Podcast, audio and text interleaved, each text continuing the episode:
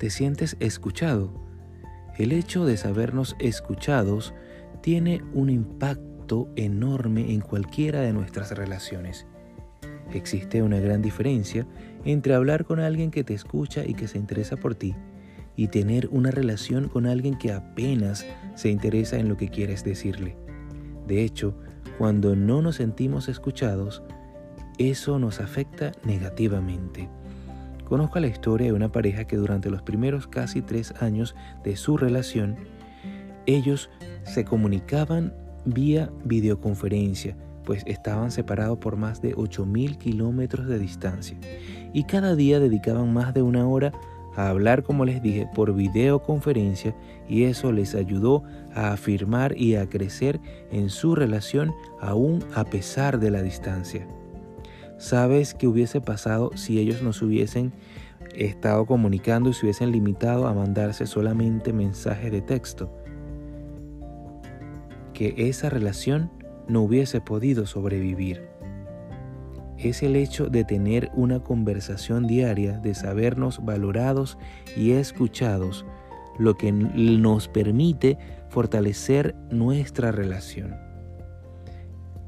Primera de Juan 5, 14, 15 continúa diciendo, y esta es la confianza que tenemos en Él, que si pedimos alguna cosa conforme a su voluntad, Él nos oye. Y si sabemos que Él nos oye, ¿Cómo crees que cambiaría tu vida si tu forma de orar estuviese 100% seguro de que Dios te está escuchando? Estoy convencido de que si ahora mismo tuvieses la total seguridad de que Dios está aquí y que te escucha, eso cambiaría totalmente tu forma de orar. Y si estuvieses convencido de que cada vez que te acercas a Dios, Él está atento a ti, eso sin duda avivaría tu vida de oración y fortalecería tu relación con Él. Amigo, la convicción de que Dios te oye aviva tu vida de oración. No dudes jamás de ello. Y verás cómo tus momentos de oración empezarán a tomar una dimensión mucho más profunda. Así que yo te recomiendo que en este día te acerques a Dios con la confianza de un hijo, de un amigo cercano, y háblale de todo corazón. Que tengan un maravilloso sábado, que Dios los guarde y los bendiga.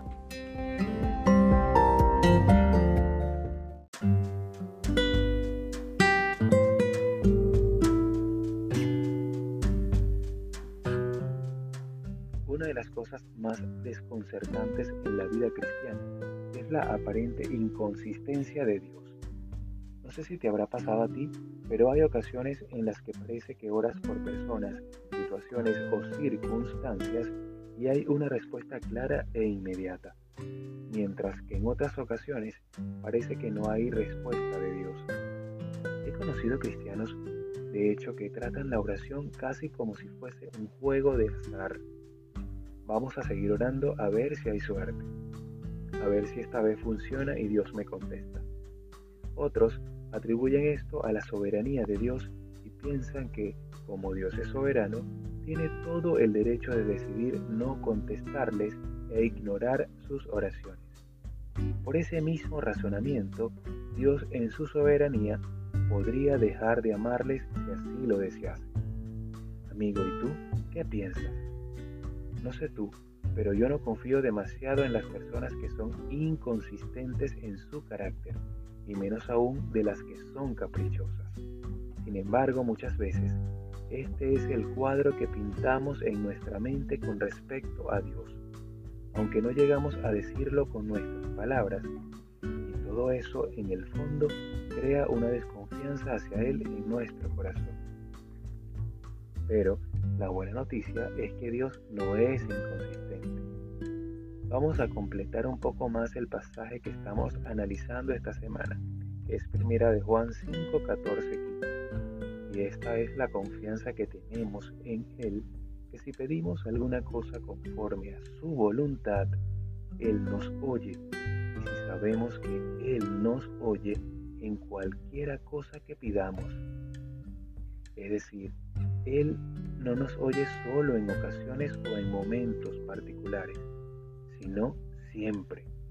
en cualquiera cosa que le pidamos conforme a su voluntad. Él es el mismo ayer, hoy y por los siglos, y no cambia. Él es realmente fiel y nunca rompe sus promesas. Así que amigo, ten siempre presente que Dios cumple sus promesas.